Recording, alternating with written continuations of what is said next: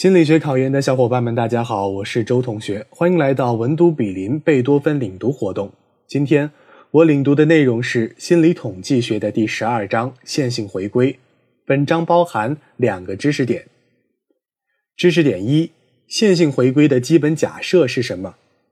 一、线性关系假设：x 与 y 在总体上具有线性关系，这是线性回归的最基本假设。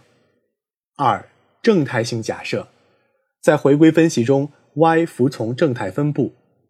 三、独立性假设：一、一个 x 对应的 y 值与另一个 x 对应的 y 值间独立。二、不同 x 产生的误差相互独立。误差与 x 间也相互独立。四、误差等分散性假设，x 对应的误差除成随机化的常态分布，其变异量也应相等，称为误差等分散性。知识点二：简述相关分析与回归分析的区别与联系。一、区别：一、相关分析，A。用相关系数来度量变量间的密切程度。B. 相关分析是双向的，不强调哪个是自变量，哪个是因变量。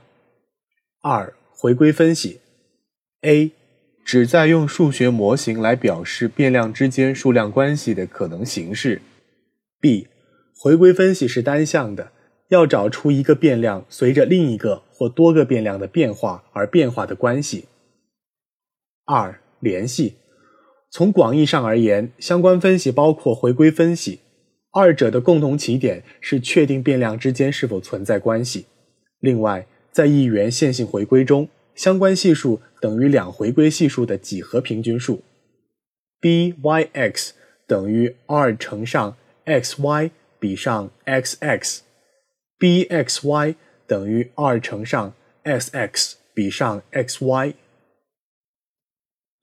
这节课我带领大家领读了心理统计学的第十二章线性回归，包含了线性回归的基本假设是什么，简述相关分析与回归分析的区别与联系这两个知识点，你都掌握了吗？